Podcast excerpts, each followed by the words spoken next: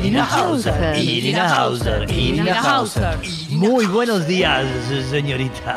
Irina Hauser. ¿Cómo está? Muy buenos días. Bien, me gusta. A mí me gusta, gusta. Irina desde que la conozco. Bueno, escribile. Ah, ya. Le escribile. escribo, pero está Sí. siempre ocupada. Bueno, Sí, pues viste. hay lugares donde, bueno, sí. Bueno, paciencia. Paciencia. La tengo, Todo Es llega. hermoso, hermoso cuando todo ese plato tarda mucho en comerse. Le decimos a Irina que no- la clave si no quiere es tranquilo quita.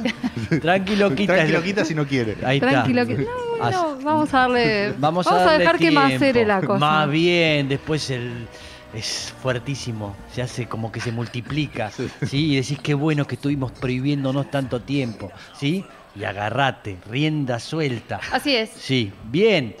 Eh, ¿A dónde nos fuimos con No todo sé, a esto? ningún ¿Sí? lado. no Al importa. mejor lugar. Al mejor lugar, Bien, gracias. Eh, la señorita Irina Hauser va a estar haciendo música dentro de dos sábados. Sí, sábado, Sábado 10 de 10, septiembre, El sí. sábado 10 de en septiembre el Morán. con Ramiro Abrevaya.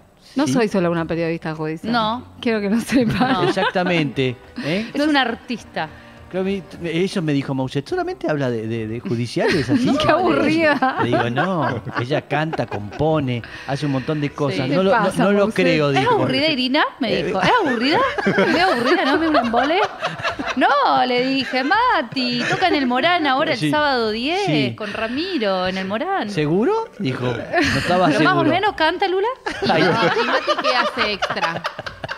¿Qué hace extra, ¿Extra Mati? qué hace? Ahí de está, todo. ahí Se está. la pasa estudiando y Ahí nos está. pasa el trapo después. Ahí está. Nos enseña palabras que no sabemos usar. Bien, sí. Yo Bien. tampoco, pero Bien. no importa. ¿Eh? Y tiene que quedarse eh, jugando al Mortimer, no sé cómo. Con sus amigos. Tienen un dos.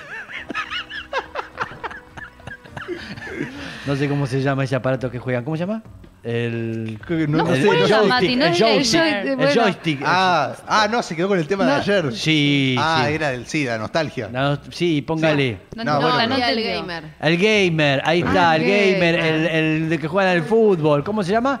PlayStation, eso. Pero no bueno, lo escúchame. Mauset. El sábado, años, el sí. sábado 10 de septiembre, Ahí está. larga el jueguito. Ahí El está. sábado voy con eh, voy con Rosati, voy con todos esos amigos, con, con. Yo te digo que a Sí. Rosati le gusta mucho la música. Sí, Toma sí. mate. No Y- sé y- a Y le Rosenkrantz. gusta ir a la cancha de Boca también. Pero no sé si juega a Boca, pero... si le gusta la cancha de boca, va a No seguir. es mala idea de juntar a todos los jueces que vayan a ver los jueces. Es una forma de unirlos a todos. Yo te voy a decir Comodoro una Pi cosa. con- La última vez, la última vez que canté, Sí. vinieron muchos jueces. ¿En serio? Sí, en serio. Mira, Sí, cuando fui sí. yo esa vez, no. Te lle- no, una después. Ah, te llevas una sorpresa. Voy No, a ir, si van los jueces voy. Van, Sí. van. Es más, una jueza ya me avisó que sacó entradas, así que... Listo. ¿Va alguno de la Corte Suprema? No, no creo. No, pero, sí. qué sé yo, lo voy a invitar a Rosati. Ahí Empiezo está. por el presidente, ¿está bien? Ahí está. Dale. Sí, sí, sí. Me encanta. Bien. Bueno, ahí está, el 10 de septiembre 10 a de las 21 septiembre. horas, Todos comprometidos en, en el Morán. Sí, Eh, no solo me van a ver a mí, van a ver a algunos jueces y algunos juezas. jueces ahí haciendo, Sí. ¿sabes qué? A Así que si tiene alguna causa pendiente, ahí puede.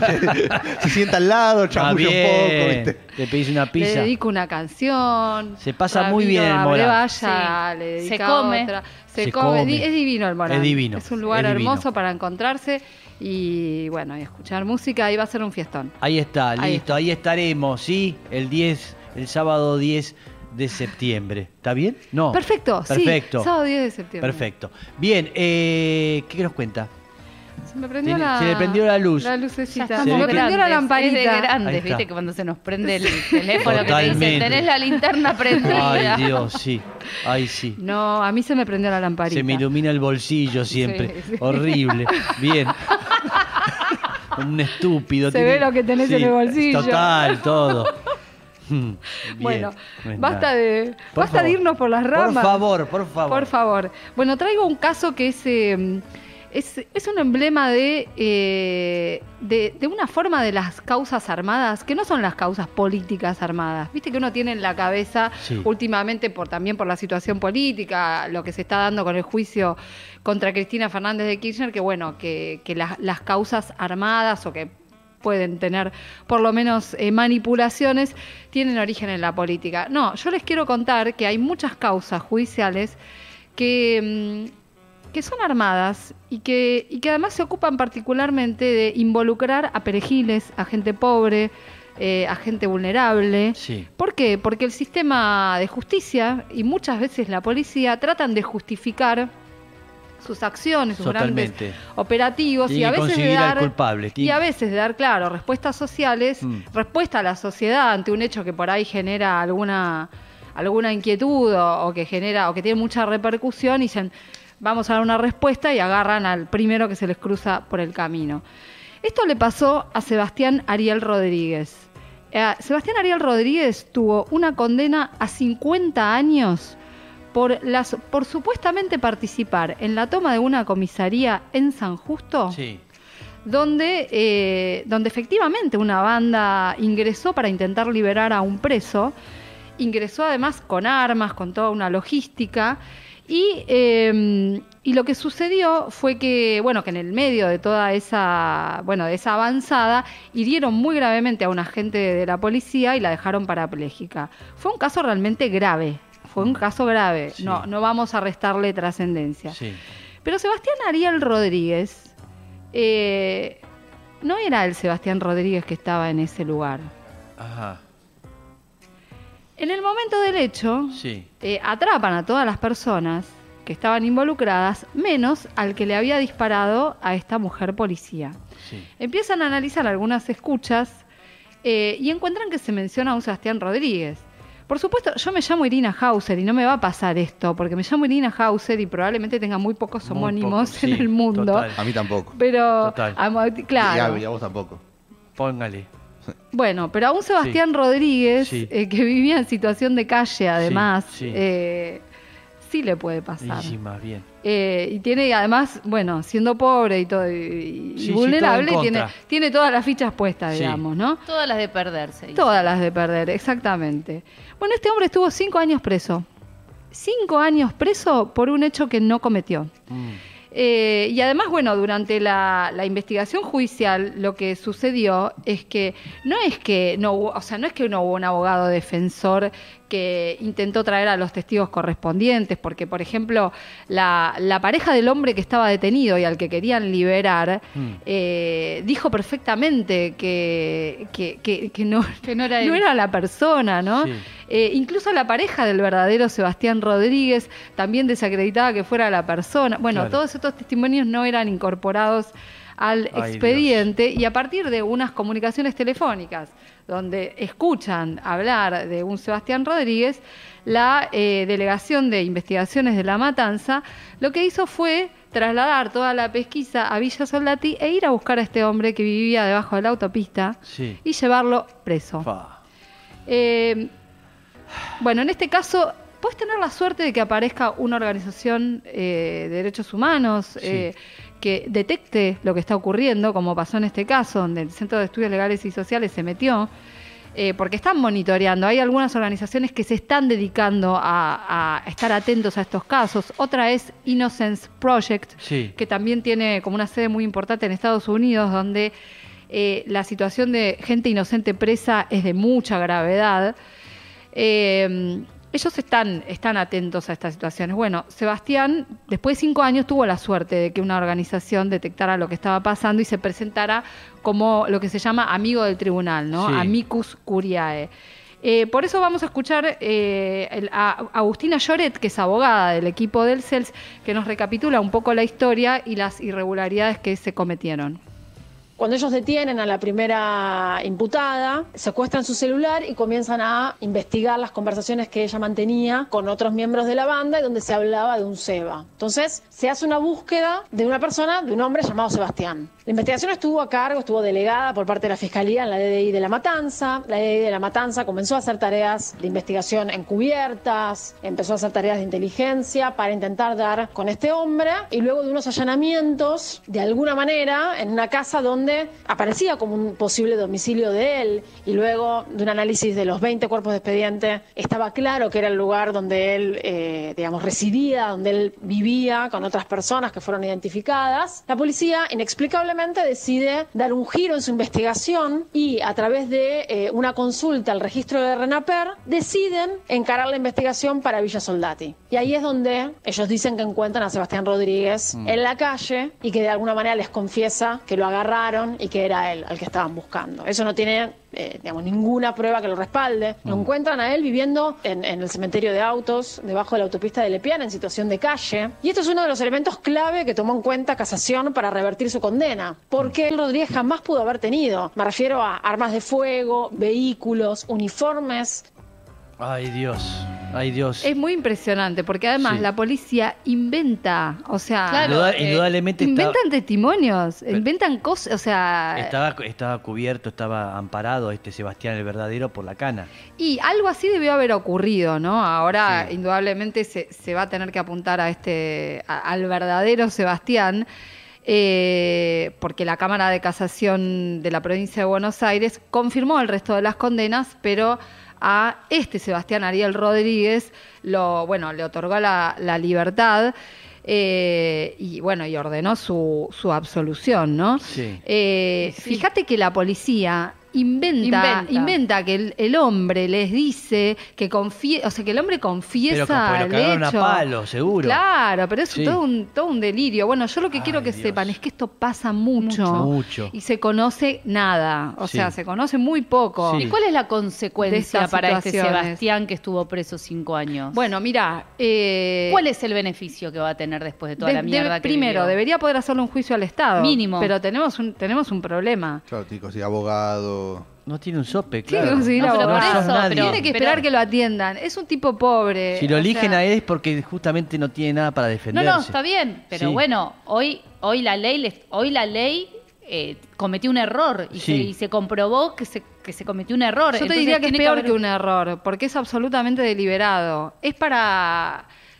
Ellos querían elevar la Ya causa sé, y condenar a sé, 50 ya años. sé, ¿viste? para que Aparte la a sociedad 50 se quede años tranquila que el hijo de puta lo metieron preso, entonces Porque además agarraron a alguien fue- vulnerable. Además fue un caso que tuvo repercusión en su momento. Él tiene todo el derecho de hacer una demanda. Le va a costar la vida. Yo no quiero desalentar, digamos, pero, o sea, si está contenido por organismos, eso está bueno y seguramente lo van, a, lo van a poder apuntalar para esto. Te voy a contar otro aspecto del tema que no es menor, que es que cuando una persona está tanto tiempo privada de la libertad, en este caso fueron cinco años, después volver a la vida en sociedad es un problema adicional.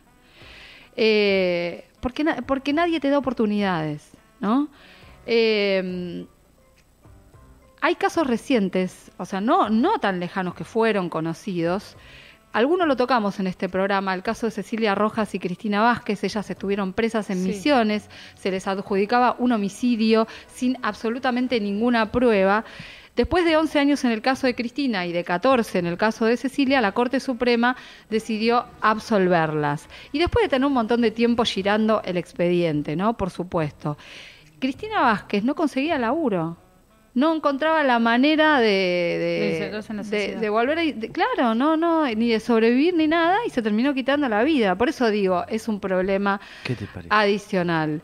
Eh, bueno, Sebastián Rodríguez nos, nos mandó un testimonio. Vamos A a, escucharlo. Yo estaba condenado a morir adentro de una cárcel por haber hecho nada, solamente por tener el nombre y el apellido de la misma persona que cometió el delito. A mí me pusieron como autor material del delito, como que yo fui el que apreté el gatillo para hacer un daño a una a una agente de la policía. Entonces, hoy en día la justicia en Argentina está tambaleando y eso a mí me duele mucho que la Argentina esté así con gente inocente. Hay mucha gente inocente, ¿eh? Y esto te lo cuenta alguien que está hace cuatro años y medio privado de su libertad. Y yo vivo la parte de la realidad de adentro de la cárcel y hay mucha gente con, en esta situación. Wow, me vas a acordar la película En el nombre del padre, ¿se acuerdas? Que fueron Sí, todos presos. Sí, Sí. exactamente. Sí. Bueno, eh, la historia de lo que eh, la película que se conoció como Ratty Horror Show, que fue la historia de Sí. Fernando Carreras, también. También. Mm. También Fernando Carreras, un hombre que empezó a ser perseguido por dos patrulleros, le llenaron, le agujerearon el auto a balazos, lo hirieron y le adjudicaron a él Sí. También un robo, un homicidio, de todo, y se comió más de siete años en la cárcel hasta que la... Eso lo vemos también en las películas norteamericanas, que muchas veces tienen que resolver un, tema y inmediatamente buscan un perejil y lo resuelven y uno lo ve, es como algo normal, el poder que tiene la policía. ¿Eh? de, de hacer eso y, y hay una combinación con los jueces para tranquilizar a, a la, La población. sociedad, Le dicen, obvio. ya, che, conseguí algún perejil, qué sé yo, y cerramos el tema. En ¿eh? Estados Unidos es un problema muy extendido. Eh, Donde se agrega la cuestión racial también. donde- claro, Claro. donde, donde se, bueno, en cada lugar hay, no, acá también se la agarran Total. con la gente pobre. Total, es- lo mismo. es sí. Es así, ¿no? Acá no tenemos, eh, no tenemos estadísticas, pero en Estados Unidos sí hay, porque además el proyecto Inocencia, que vino acá, en realidad tiene su origen allá. Y, mm, y hay, hay, algunas, hay algunas estadísticas. Por ejemplo, Innocence Project dice que entre el 2 y el 10% de las personas condenadas en Estados Unidos son inocentes. Fa. Entre el 2 y el 10%. Es una un montón. barbaridad. Sí. Además de que en Estados Unidos, eh, las, o sea, la- las cárceles son las más superpobladas del mundo, ¿no? Sí. Eh, es una es, es, es espeluznante y hay acusaciones falsas presentes en el 70% de las condenas eh, que bueno las que son injustas no Eh, Pero esto es una combinación entre la policía, entre la fuerza y, y la y los justicia jueces. exactamente Eso. Sí, y pensar, sí. digo, que en este contexto hay gente que pide pena de muerte, ¿no? sí como Imagínate. un diputado por Sí, ejemplo sí, sí, gente que, que ocupa que, bancas en, en- Sí. en las cámaras, pero digo, eh, lo que sería, digo, una pena de muerte, porque acá, digo, son 5 años, 7 años, mencionamos 14 años, Sí. Eh, y, y liberás, imagínate si to- este descubrimiento se da después de, de que ejecutaste una persona, es, eh, eh, sería, Sí. digo, agravaría mucho más ¿Qué la situación de la que ya está. sí de- digo no hay pena de muerte pero quién le devuelve los años Sí. a esta persona No, personas? los no. años, el Todo maltrato, el maltrato, cómo se vive en una cárcel, Y la ¿viste? equivocación Sí. se tiene que pagar. Mm. No sé si eh, uno prefiere estar muerto, ¿eh? que lo maten, antes de estar pasando años y años ahí metido. ¿eh? Preguntale, me vas a elegir, a esta equivocación, mata, asesiname, dice. Ay Dios, siniestro.